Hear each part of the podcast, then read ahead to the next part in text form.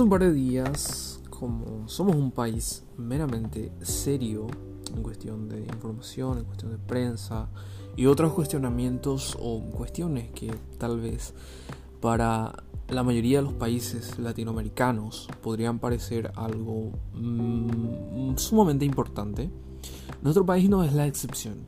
Nuestro país hace unos años empezó a ser un poquito más serio en cuestión de noticias periodísticas, por lo cual cuando se, tiene un presidente, o por lo menos cuando se tiene una persona que está a cargo de la dirección de una sociedad, esta persona tiene que tener algunas cualidades que son imprescindibles y que son sumamente importantes a la hora de uno autocalificarse como presidente de la república o por lo menos uno estar al tanto, o por lo menos al mando, de un poder tan importante como eso. Imagínense, esta representación de un país, por ende, tiene que tener mucha, mucha retórica, tiene que tener mucha dialéctica, tiene que tener mucha fuente de información donde encontrar información que le respalde sus argumentos, porque los argumentos son la base esencial de cualquier debate. En este sentido, en el Paraguay tenemos al presidente Mario Abdo Benítez. Mario Benítez lejos de ser un orador, simplemente es una persona que no sabe debatir y no quiere debatir con personas. Conozco muchísimas personas que, que, son así también, que cuando una persona tiene un distinto punto de vista, simplemente no quiere pelear porque no le conviene, porque va a perder en cualquier combate. De hecho, me, me recuerda muchísimo al debate presidencial en el año 2018, si mal no recuerdo, cuando se enfrentó a Efraín Alegre y eh, una de las preguntas precisamente de Menchi fue ¿cuánto le cuesta la corrupción al país? Lo cual Marito responde mucho. Se ve que no tenía ni puta idea de lo que estaba hablando. Y eso es, a final de cuentas, muy interesante porque una persona tiene que, por lo menos, estar preparado con números estadísticos para hablar sobre ciertos puntos determinados dentro de una contienda.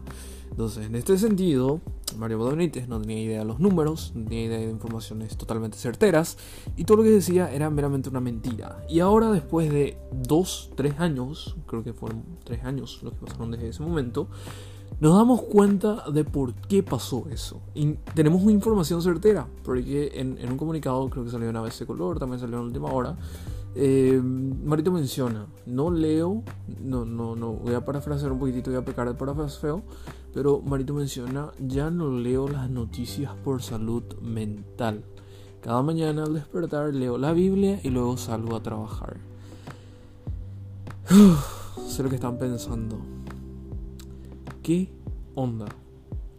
Cuando una persona no está informada de lo que sucede a su alrededor, es porque una persona no quiere saber o no quiere por lo menos estar al tanto. Eso lo convierte totalmente en una persona ignorante. Y las personas ignorantes sabemos que son personas que totalmente creen que tienen la razón y que su razón es la única absoluta y que no se prestan al ejercicio del debate porque saben muy bien que la otra persona, sin considerarse como una persona sofista, sofista podemos hablar en el caso de Villamayor, que es una persona que sabe debatir muy bien. Estuve viendo un poquitito acerca del caso y me fascinó la facilidad de palabras y la, la gran dialéctica que tiene para las tertulias, eh, Villa, Mayor, pese a todos los actos de corrupción que todos sabemos que, es un gran orador, pero también es un ladrón en, muchos sentidos porque no pudo comprobar el caso de, divisas, etcétera, etcétera. Pero eh, pese a todo eso, él sabe defenderse con las palabras. Entonces, podemos decir simplemente que la cualidad o la calidad que tiene que tener un manda más estando al cargo de la presidencia de la República tendría que ser eh, primeramente el hecho de saber explicarse a sí mismo y también entender primero para ser entendido después. Cuando una persona, su lógica fundamental o la retórica que tiene para defenderse a sí mismo es la Biblia, y no tiene informaciones, estadísticas, leyes, etcétera, que puedan sostener lo que él está mencionando. Por supuesto que está bien, está muy bien uno utilizar la Biblia como un mecanismo de defensa. Está demasiado bien. La Biblia es un libro escrito hace, hace 2000 años que, que tiene muchísima, muchísima información. Son muchos libros, creo que son 74 libros. También fue al catecismo. Son 74 libros donde tiene muchísima información, lecciones de vida, etcétera, etcétera, que fácilmente podrían ser sostenidas o podrían ser apoyadas por otros libros también de otros filósofos o por lo menos de acciones legales ya que gran parte de la humanidad está basada en ese libro y en principios de la Iglesia Católica. Ahora, cuando una persona sostiene que su única fuente de inspiración es la Biblia y que ni siquiera menciona versículos que tengan sustento, porque de hecho Schopenhauer mencionaba la, retórica de Aristóteles, que decía que tenía que tener un género y una especie, o sea, por lo menos un, un, detonante y también un sustento para ese detonante que serían los ejemplos, por lo menos yo digo, el, sol quema, entonces yo puedo mostrar los efectos, mira, yo salgo al sol y me quema, entonces en ese sentido yo estoy demostrando lo que estoy diciendo. En ese sentido Marito se oculta en las páginas sagradas alegando de que no hay nada que pueda refutar a lo sagrado y lo divino, cuando lo único que puede refutar a lo sagrado y lo divino, algo más importante que eso, en su cabeza, tendría que ser la corrupción inherente que está plasmado en su gobierno y eso se ve en los resultados. Entonces, en este sentido, estuvimos hablando un poquitito sobre la oratoria, sobre la dialéctica, sobre los debates que son muy importantes, pero que Marito es un presidente totalmente apartado de su gobierno es un presidente que no le importa, y está meramente por conveniencia ocultándose de los debates, porque no le conviene pelear con otras personas. Porque si él sale a debatir con otras personas, no va a lograr que su punto de vista sea el vencedor, porque no tiene toda la información necesaria respaldada por datos estadísticos que le ayuden a ganar una tertulia. Y ahora que hablamos un poquito de, de, las disputas, de las contiendas en términos de información, tenemos que recordarnos un poquitito de los, de, los datos estadísticos del gobierno de Mario Abdo Es que una de las fuentes principales fue que tomó el país con un 26% de índice de pobreza. Después de dos años, ese índice creció 2%, entonces hoy el 28% de la población está en pobreza extrema. Entonces, estas cosas son muy interesantes que Marito no tiene información de cómo refutar. Entonces, cuando una persona no puede refutar informaciones que van en su contra, lo único que se le ocurra es escudarse en la religión. Y de ahí va lo más importante. Hace unos meses me tomé la libertad para un trabajo de modernidad en la facultad escribir un ensayo histórico criticando lo que es la religión y la influencia religiosa en la política. ¿A qué me refiero con esto? A que los políticos de turno utilizan lo que es la religión como un escudo y como una banda para ponerse en el pecho, como un listón, en la cual ellos dicen yo soy el Salvador, se jactan de los salvadores. Pero cuando suceden actos graves de corrupción, no podés ir en eso porque la gran cultura de un país, y esto la idiosincrasia lo respalda, es que independientemente de todos los actos de corrupción, esa persona sigue siendo limpia porque es una persona que menciona la Biblia, que tiene a Dios en su boca. Entonces por esa razón esa persona sigue siendo un ciudadano de bien. Y esto pasa muchísimo en ciudades del interior donde las personas simplemente utilizan a Dios como, como un escudo o como un campo de batalla. No, sé si campo de batalla sería lo mejor, ¿verdad? Para esta situación, considerando que la gran iglesia católica tuvo muchos momentos oscuros. Pero mi gran crítica no es en este caso simplemente hacia la Iglesia Católica, sino que el hecho de que los políticos actuales utilicen a la Iglesia Católica, o por lo menos a la religión, o por lo menos a la espiritualidad, como una estrategia política para llegar a los poderes y una vez que llegan simplemente lo utilizan para sostenerse. Y ahí está la influencia del adoctrinamiento y la influencia de las ideologías de turno. Mucha gente considera que solamente existen zurdos y solamente existen conservadores, o sea, personas de izquierda y personas de derecha, ¿verdad? De hecho, ni siquiera saben de dónde surgen todos estos términos, ¿verdad?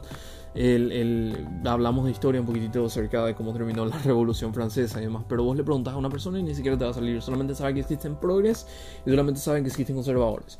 Ahora, no es simplemente progreso, o sea, una disputa entre progres y conservadores, sino que hay mucho más, o sea, hay muchas aristas, muchos matices que hay que considerar, sino que sos de centro izquierda, centro derecha, sos un poquito más inclinado hacia, libertad, hacia la libertariedad, al liberalismo, etcétera. Tenés muchas formas de pensar en qué gobierno, no es simplemente una batalla entre blancos versus negros o entre rojos versus azules, sino que es algo que hay que verlo como un todo. Y el concepto que las personas tienen que sacarse de las cabezas es que si el Partido Colorado sale del poder, todo el Paraguay va a ir mal. porque hay personas en el interior del país y también en la capital y en ciudades muy importantes donde hay personas que mencionan que si el Partido Colorado llega a salir para él todo va a ser horrible. Y eso es a consecuencia de la dictadura impuesta por Stroessner y por muchos conceptos también que no se les permitía pensar y criticar y razonar a las personas en esas épocas, que hoy día se ven reflejadas en personas que no tienen sentido, sentido común, sentido crítico, ni por lo menos para criticar a si se está haciendo bien o si se está haciendo mal. Hay una palabra que, hay una frase que me parece totalmente errónea, pero que la sociedad paraguaya, la cultura paraguaya lo considera como correcta, que es el hecho de que roba, roba, pero por lo menos hizo algo.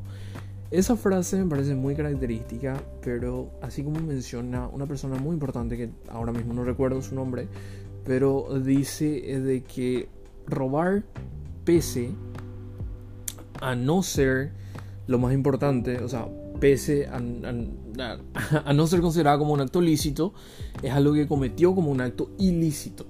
Pero el hecho de hacer cosas era su profesión, era su oficio, era su obligación. Entonces nada justifica el robo. Y eso es algo que nosotros tenemos que aprender y tenemos que tener muy en cuenta para que nosotros podamos debatir y dilucidar nuestras opiniones. En conclusión, leer la Biblia no es malo es muy bueno. De hecho, que yo siempre digo que admiro a las personas que tienen mucho ápice de espiritualidad, es algo bastante admirable. Y cuando sos un católico y conoces mucho acerca de la historia de la Iglesia Católica y podés defender, tenés argumentos para defender, eso es digno de admirar y de felicitar. Y si no sos católico y respetas las creencias religiosas de los demás, eso es maravilloso. Pero no puedes imponer tu ideología mirando con malos ojos a personas que simplemente no creen en tu misma religión, tu misma ideología o tus mismos pensamientos. Vivimos en una sociedad donde cada quien puede creer lo que sea. Si algunos creen que eh, eh, la religión puede sanar vidas, puede hacer todo tipo de cosas, perfecto. Si vos crees que las mariposas eh, pueden volar, pueden nadar, pueden hacer cosas, perfecto. Cada quien puede creer lo que sea. Ahora, la época de los debates siempre es lo mejor, debatir con argumentos. Ahí podemos ver quién tiene la razón o quién tiene, en este caso, no la razón, sino que quién gana la contienda. Porque en los debates no es una cuestión de quién tiene la verdad, sino que es una cuestión de quién tiene o quién aparenta tener más la razón y la habilidad de convencimiento en este tipo de cosas. Entonces es muy importante el hecho de la preparación para un debate. Y la, gran influencia, concluyendo con esto, es que la gran influencia de la religión en, en la política y en los actos políticos de proselitismo se tienen que entender como que la religión en vez de ser un acto altruista, una forma, una raíz, un transmisor de altruismo para ayudar a los demás, funciona para cegar el pensamiento crítico que tienen las personas y no pueden dilucidar sus opiniones a través de la lectura, porque simplemente se remiten a lo que les son contados, porque ni siquiera son capaces de, investigar ellos mismos qué es lo que realmente está pasando. Entonces, en vez de utilizar a la religión como un escudo, utilicemos como una rampa para nosotros ser mejores personas, estar abiertos a opiniones y llegar a poder concretar muchas ideas que son por el bien común de esta sociedad. Eso es todo. Eh, un episodio extra nuevamente. Creo que le estoy debiendo muchas entrevistas. Esta semana posiblemente van a salir dos o una, no sé, no, quiero mentir. Pero vamos a tratar de continuar haciendo entrevistas con las personas que sé que les gusta mucho, que les gusta aprender mucho más sobre estas cosas y eso es sumamente genial. Desde ya muchas gracias. Eh, las personas que todavía no me siguen en Instagram, ahí dejo novedades, posibles curiosidades sobre los episodios, etc. Y vamos a subir más episodios. Muchísimas gracias por estar este domingo tan genial y les deseo el mejor de los días. Chao, chao.